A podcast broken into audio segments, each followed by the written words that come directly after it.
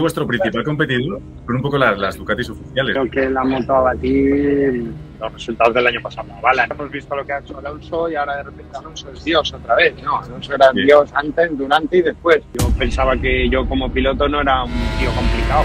Y ahora que trabajo con mis pilotos, me doy cuenta de que todos los pilotos son muy complicados. Los pilotos de motos son un mar de dudas.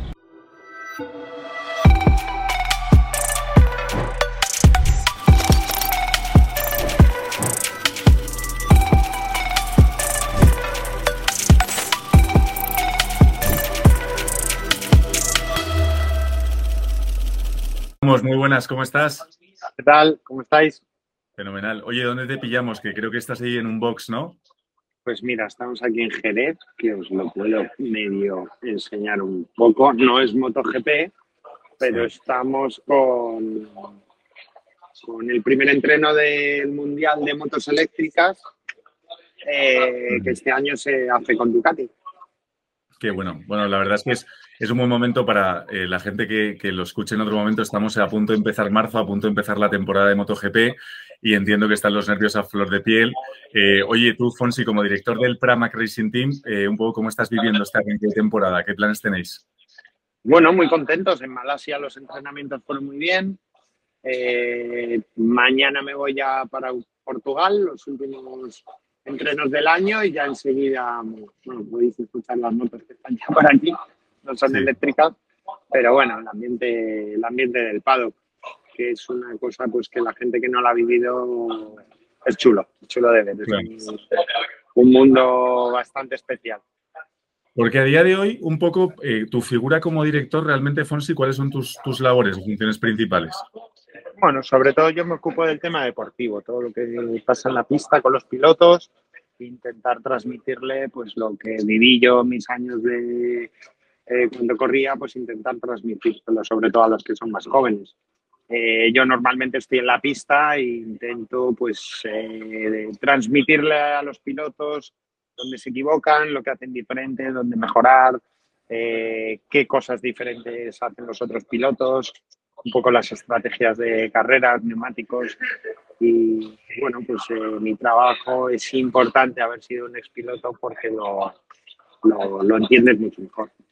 Totalmente, porque bueno, yo creo que este año entiendo que es prometedor todo lo que estoy leyendo últimamente sobre Jorge Martín, es que, oye, que la, moto que tenéis es una moto 100% oficial, es Ducati, eh, incluso él tiene una ambición tremenda, eh, no sé, ha conseguido una victoria en 2021, podiums, vueltas rápidas. Eh, el campeonato está súper reñido, pero tú, o sea, ¿tú cómo lo ves? ¿Tú crees que hay, hay opciones a ganar carreras? ¿La ambición es ganar campeonatos? O sea, ¿cómo, cómo se mide este, estos objetivos, esta ambición? Hombre, ganar un campeonato son palabras mayores, ya es la ca- categoría máxima y un campeonato del mundo. Eh, ¿Ganar carreras? Seguro que sí, vamos a pelear por ganar. Campeonato es más complicado. Pero desde luego que para eso estamos aquí. Si no tuviéramos la ilusión antes de empezar de intentar ganar, pues eh, la motivación eh, sería difícil en el deporte y en la vida. Si antes de empezar eh, ya te ves como sin posibilidades, pues intenta hacer otra cosa. No, no, totalmente. Y el año pasado las Ducati fueron como un tiro, ¿no? Bagnalia campeón del mundo, eh, Bastianini tercero, eh, no sé, o sea, estabais, estaban todas las Ducati ahí súper arriba. Eh, entiendo que, bueno, casi vuestro principal competidor, aun siendo vosotros también Casa Ducati y Pramac, son un poco las, las Ducatis oficiales, ¿no? Sí, ahora mismo creo que la moto a batir los resultados del año pasado la avalan y este año los primeros test también. El poder eh, tener la referencia de haber ganado un mundial, pues eso nos da algo de ventaja. Eh, en un campeonato del mundo, pues bueno, está todo el mundo al máximo, mucha gente trabajando detrás, muchas fábricas y no hay que perder de vista a nadie, pero Honda mejorará, Yamaha mejorará, Aprilia está muy fuerte también. Pues, eh, son los mejores pilotos del mundo, cada vez está más difícil, más igualado y hay que buscar la última milésima. Así que el, el deporte como Oye, el año, el año pasado pues, fue como una... Sí, dime, dime. No, no, te iba a decir que la parte de Aprilia, que yo creo que el año pasado nos dio una sorpresa para bien, Aleix estaba como en fire, eh, quedó cuarto del mundial, en algún momento incluso parecía que iba a pelear por la victoria. Yo no sé qué, creo que tú tienes muy buena relación con Aleix, ¿cómo le veis para este año? Bien, la verdad es que bien, pero al final nuestro deporte depende de una moto en la que te montas, igual que un poco la Fórmula 1. Ahora hemos visto lo que ha hecho Alonso y ahora de repente Alonso es Dios otra vez. No, Alonso era Dios antes, durante y después. Eh, es un deporte que no solo depende de ti solo, depende de un equipo humano muy grande detrás que no se ve, depende de la moto, depende de los neumáticos, como todo hoy en día, como las empresas, el mundo laboral. Y todo, la gente cada vez está más preparada, el nivel es mucho más exigente eh, y todo en la vida pues va subiendo de, nivel y te exige mucho más, mucha más preparación, mucha más concentración y, y creo que el deporte, siempre lo he dicho, que es un poco el espejo de, de la vida, sacrificio, esfuerzo, ilusión, ganas, y sin eso pues eh, es, es, muy difícil. Y encima el deporte nuestro pues tiene también... Uy, se ha quedado un poquito... Ahora, Pero ahora que, que sí, sí, se había quedado un poquito pues, tiene, bien. Nuestro deporte pues tiene el hándicap que cuando te caes te haces daño, pues lo, lo suma la dificultad. Totalmente. Bueno, hablando un poco de eso, eh, Mar Márquez, eh, bueno, eh, vuelve ahora. Se, hizo muchísimo daño. De hecho, yo me he visto el documental hace poquito, eh, el de, el, de, Amazon. Eh, vuelve ahora, parece que está totalmente recuperado. ¿Tú cómo lo ves? ¿Crees que se va, a dar que hablar este año, Marc? Bueno, tener a Márquez ahí otra vez, pues es bueno para todos, incluso para nosotros, siendo el rival más difícil. Eh, a nosotros mm, nos encanta que las carreras tengan cuanto más audiencia, cuanto más competitividad, cuanto más eh, gente interesada y que los lunes en el bar la gente está hablando de motos. Por lo tanto, la vuelta de Marc y que pueda estar delante, pues es bueno para todos. Nos lo pone más difícil, pero nos va a hacer, eh, elevar el nivel a todos. Claro. Mira, yo quería hacerte una pregunta, Fonsi, porque al final, eh, bueno, tú has mamado las motos desde, desde niño, vienes de una familia de, eh, pues eso, que te han, yo creo que te lo han inculcado, eh, tu tío también Ángel, eh, campeón del mundo innumerables veces, tú has, sido, tú has sido campeón de España, has sido subcampeón del mundo. ¿Cómo toda tu experiencia, ahora que eres director en el, en el Pramac Racing Team, cómo toda esa parte de, de mentalidad ganadora, de superación, cómo intentas inculcársela a los pilotos? Pues todo suma, todo suma. El, el, la experiencia, las ganas de hacerlo bien, la ilusión, y a mí me lo enseñaron de chiquitito. Pues eh, a mí, a mi familia, este deporte nos ha dado prácticamente todo lo que tenemos. Entonces, eh, máximo respeto, máximas ganas, eh, hacer las cosas bien, eh, siempre a favor del deporte y siempre a favor de, de que este mundo crezca y deportividad máxima, intentar dentro de que es una competición, pero la verdad es que, que hay que hacerlo con, con, ilusión y con respeto, pero no solo este deporte nosotros porque venimos de una familia, cualquier cosa que hagas en la vida.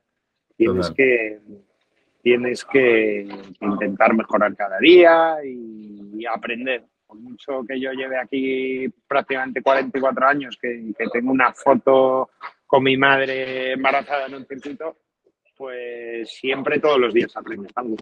Claro.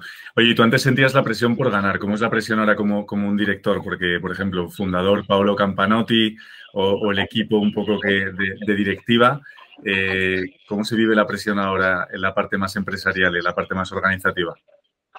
Bueno, diferente, ¿eh? los nervios son los mismos, porque al final la adrenalina de la competición las lleva siempre, pero sí que se ve desde otra parte. Yo cuando corría a mi tío le tenía siempre intentándome dar consejos y ahora que estoy en, en esa época, cuando yo corría eh, en su sitio, pues eh, le, le, entiendo muchas veces de, de, las cuales se ponía nervioso y y te daba consejos que a lo mejor decía, ah, pero si me está diciendo una cosa que no es, pues ahora de, que estoy yo un poco en ese lado más eh, en el box, pues lo, lo entiendo. Incluso yo pensaba que yo como piloto no era un tío complicado cuando corría. Y ahora que trabajo con mis pilotos, me doy cuenta de que todos los pilotos son muy complicados. ¿Por qué, ¿Por qué dices eso? Cuéntanos alguna anécdota divertida. Bueno, porque al final, pues, sobre todo te puedo decir que los pilotos de motos, aunque en muchísimos deportes, aunque les veas con todo el show en la televisión y todo, son un mar de dudas y de inseguridades. Eh, ahí está la figura eh, como la mía para intentar que, eso no, no, suceda. Incluso hay veces que hay que medio engañarles un poco de que está todo bien, cuando a lo mejor no está todo bien, y, tener a tu persona de confianza que, que, te la juegas en milésimas de segundo, te diga ese tipo de cosas en los momentos clave, pues te ayudan mucho a la autoestima y a la confianza, que en este deporte es súper súper importante. Totalmente, sobre todo con el riesgo que hay. Ligado, un poco con eso, quería preguntarte cómo ves tú el futuro de, MotoGP, porque cada vez son las motos más rápidas, eh, las, las, Ducati van como un tiro, ya no sé ni cuál es la velocidad punta que alcanzasteis el año pasado, pero no serán 350 y pico. Eh, no lo sé. Quería preguntar cómo es el futuro a nivel seguridad, a nivel tecnología, a nivel cosas que se han hablado, como que las motos incluso podrían llegar a ser eléctricas en vez de, en gasolina. Eh, ¿cuál es, no sé, ¿cuál es la próxima década de MotoGP? Sí, nosotros estamos cerca de los 360 kilómetros por hora, que en una moto en un circuito que no son tan tan grandes es una salvajada. Pienso que es una moto con prácticamente 300 caballos y 150 kilos de peso. Imagínate las, las aceleraciones que tienen. Eh, futuro, pues no lo sabemos. De momento estamos aquí con el campeonato de motos eléctricas. Eh, muchos aficionados lo preguntan siempre. Pero ya van a venir las motos eléctricas. Queda mucho y yo no sé si lo veré el campeonato eh, máximo de 100% eléctrico. yo creo, sinceramente, que primero haremos un poco como la Fórmula 1 habrá una época de híbrido y luego ya se pasará a las eléctricas. El aficionado está pensando, porque hay muchos como que odian a la moto eléctrica. No, no, no, pues yo soy de gasolina. No, no, tranquilo, si la gasolina sigue, esto es una cosa más. El futuro va por ahí y tiene que haberlo todavía. Yo creo que no veré mm, un campeonato 100% eléctrico. Total. Total. hay, una parte que es que... es, eso espero yo también. Claro, no, bueno, es un activo. ¿eh? El rugido de, las motos de gasolina actual es un activo. Yo he estado mil veces en, en Jerez, en Cheste y tal, y es que es, algo, no sé, es algo increíble, es algo inigualable. Te quería preguntar, porque has dicho, claro, 360 kilómetros por hora, las curvas a, no sé cuántas G se pondrá el cuello de los pilotos. La preparación física ha cambiado mucho. Yo a ti he visto que te gusta el fitness, eh, no sé si fuiste portada de revista Men's Health, pero veí que hiciste un reto hipotente. Eh, ¿Cómo ha evolucionado la preparación física de los pilotos? Pues muchísimo. Ahora mismo son atletas. Antiguamente no era tan importante en las motos y en todos los deportes. Eh, en el fútbol veíamos jugadores que no estaban súper en forma y eran los mejores del mundo, sin decir nombres. Pues aquí es un poco igual. Hoy en día coges al que hace último y es un atleta.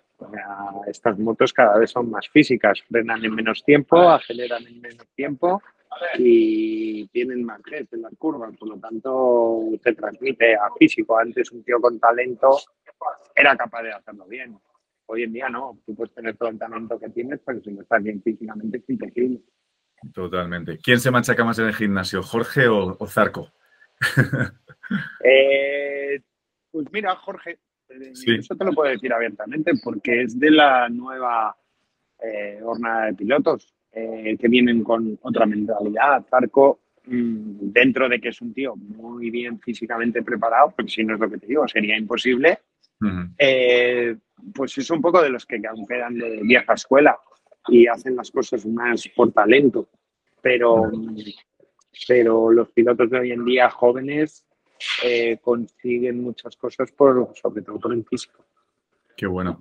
Oye, eh, Fonse, pues cambiando un poquito de tercio, también la parte musical yo creo que ha jugado un papel importante en tu vida, ¿no? No sé ahora en qué punto estás con la parte musical, no sé si estás tan activo o el Mundial de MotoGP ya no te, no te deja tiempo. Sí, bueno, la verdad que sí, sigo haciendo cosas y con el calendario de MotoGP más complicado. Eh, tengo pues eh, menos tiempo para hacerlo, pero los compromisos que me que me gustan y que me motivan, sigo haciéndolo. Para mí siempre lo hice. La música ha sido una, sobre todo una terapia, porque era mi hobby desde muy chiquitín y cuando me hizo retirarme de las motos una lesión, pues encontré ahí una pasión que tenía que me sirvió para evadirme la cabeza después de tener que retirarme por un accidente. Y lo sigue siendo para mí. Creo que la música a todos nos da momentos buenos, momentos felices, alegres, tristes. Siempre, cualquier momento lo vinculas a, a algo musical, ¿no? Alguna tristeza te recuerda una canción o algo alegre. Por lo tanto, para mí, mentalmente y Uy, se quedó un poquito pillado. Que me están, hemos, perdido, la cámara, Fonsi. No sé si es por mala conexión. Vale, espera. Ahora. es, que, me estaban llamando. Perfecto. Me han llamado sí, Nada, bien, no, la, parte musical me estabas terminando de contar que al final siempre, siempre he ido contigo, ¿no? Es algo que siempre te acompaña. Sí, pues, creo que a todos. Todo lo vinculamos a, decía, a momentos felices y tristes. Y para mí, cuando me retiré, pues pues encontré ahí una cosa que me motivaba, me hacía levantarme cada día, me ilusionaba, me divertía, me lo pasaba bien y me hacía intentar mejorar, porque al final, pues eh, yo creo que la vida va un poco de eso, ¿no? De intentar ser siempre un poquito mejor cada día. Total. Vemos que también la música es un recurso que los pilotos usan en la perrilla. Veíamos, me acuerdo, a Jorge Lorenzo con la Socle y con, con lo de la música Mar Márquez, creo que Jorge Martín se pone música antes de salir. imagino que es un poco una mezcla entre motivación y concentración, porque tú, tú que has pilotado, eh, ¿cómo, ¿cómo, es ese momento justo eh, que estás en la parrilla antes de empezar? Eh, pues cada piloto es un mundo, o cada deportista. También incluso ves a muchos futbolistas bajarse del autobús con los cascos. Sí que es verdad que muchas veces es para que no les hagan preguntas los periodistas, pero en las motos también, como en la parrilla hasta la prensa, pues hay veces cuando te quieres un poco ir de, de esa historia, meterte en modo concentración, pues lo haces un poco. No, no, sé si todos llevan música, ¿verdad? Pero sí que es un, momento que cada piloto lo vive de, una manera. Y ahora pues que no, no muchos nervios, ¿no? Yo en mi caso no me ponía, he visto de todo, he visto pilotos que he tenido que se ponían muchísimo muchísimo, muchísimo de, tratarlo, a otros prácticamente nada. Eh, no ponerte, luego es una Totalmente. Oye, quería tratar el tema de la seguridad, ¿no? ¿Cómo, cómo, ¿Qué importancia le dan los equipos eh, ligado un poco con la tecnología? La parte de seguridad, sobre todo con las velocidades que se alcanzan, hemos visto que en Fórmula 1 están metiendo medidas de seguridad sin parar, cada vez más, más restrictivas, más exigentes. Eh, ¿Tú qué medidas crees que están metiéndose en MotoGP de seguridad y que son acertadas? Pues mira, muchísimo. Desde el airbag, que ahora ya es obligatorio, los monos, ahora mismo si ves el circuito aquí de Jerez o la zona del, T1 que lo llamamos nosotros, que son la, una curva 1 de C3 están en obras, están ampliando escapatorias, las motos cada vez corren más. Eh, hay una safety commission todos los viernes en, todos los circuitos del mundial para intentar siempre mejorar eh, cualquier aspecto en la cual están presentes todos los pilotos y esto solo se le tenemos que agradecer a Dorna, el organizador del campeonato. Se ha hecho un trabajo increíble en los últimos años. Eh, se sigue haciendo. Hay mucha gente implicada detrás para que esto sea cada vez más seguro. Intentar transmitirlo luego a las motos de calle. Eh, riesgo cero no existe en este deporte. Totalmente. Siempre va a existir un riesgo muy alto porque son motos que corren mucho y eso no lo podremos cambiar nunca en la vida. Pero intentar que ese porcentaje sea menor se ha conseguido en un altísimo eh, porcentaje y se sigue trabajando para, para que aún sea mejor. Qué bueno. Pues sí, también sé que tienes una faceta de, de, empresario inversor, ¿verdad? Eh, tenemos un amigo, un buen amigo en común, eh, Javi, eh, ¿cómo, ¿cómo, va la, un poco la incursión en el mundo de, también de la bodega de vinos, ¿no? de los vinos, vinos criacuervos? Pues muy bien, la verdad, sorprendidos y a veces hasta asustados, diciendo esto va muy rápido. Eh, pues es lo que te decía antes, eh, con ganas, ilusión y, querer hacerlo bien, pues muchas veces te sorprendes a ti mismo de lo que puedes conseguir.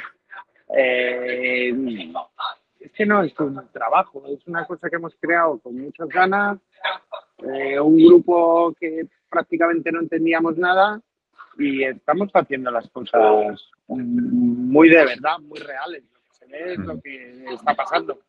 Y es como nuestro niño pequeño, nuestro hijo chiquitín, lo mimamos cada día y por eso la gente desde fuera lo está entendiendo, tanto en que el, cliente que viene a un restaurante a tomar una copa de vino nuestra, como supermercados, como de repente que estamos de vino eh, en Iberia, cuando vuelas en avión grandísimos supermercados, transporte inglés eh, y otros tantos. Eh, hemos empezado muy poquito, lo hemos hecho con muchas ganas. fue durante la pandemia, que fue un momento muy complicado para todos.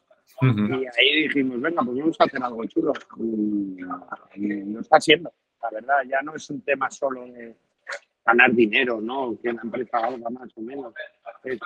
cuando te vas a la cama y cuando recibes mails y llamadas, pues lo haces con toda la, ilusión del mundo y como te digo, como si fuera tu hijo. Entonces así salen las cosas. Totalmente. Yo lo, yo lo, he probado, lo recomiendo, está muy bueno. Eh, y también está, no sé, es que es alucinante, está creciendo en España alucinante, internacional. Eh, la verdad es que es increíble. Estoy haciendo un trabajo ahí de marketing también eh, súper, súper bueno. Oye, Fonsi, sé que estás a tope. Solo quería preguntarte, desearte la mejor de las suertes para, para esta temporada. Tenéis, tenéis, un gran reto por delante y, nada, que muchísimo ánimo y que os deseo lo mejor. ¿Vale? Pues y gracias. seguirnos desde la tele viendo las carreras y animarnos que, desde luego que hace falta, que la cosa cada día está más difícil. Fenomenal. Bueno, Fonsi, un abrazo muy grande. Un beso para todos. Chao. Chao. Adiós.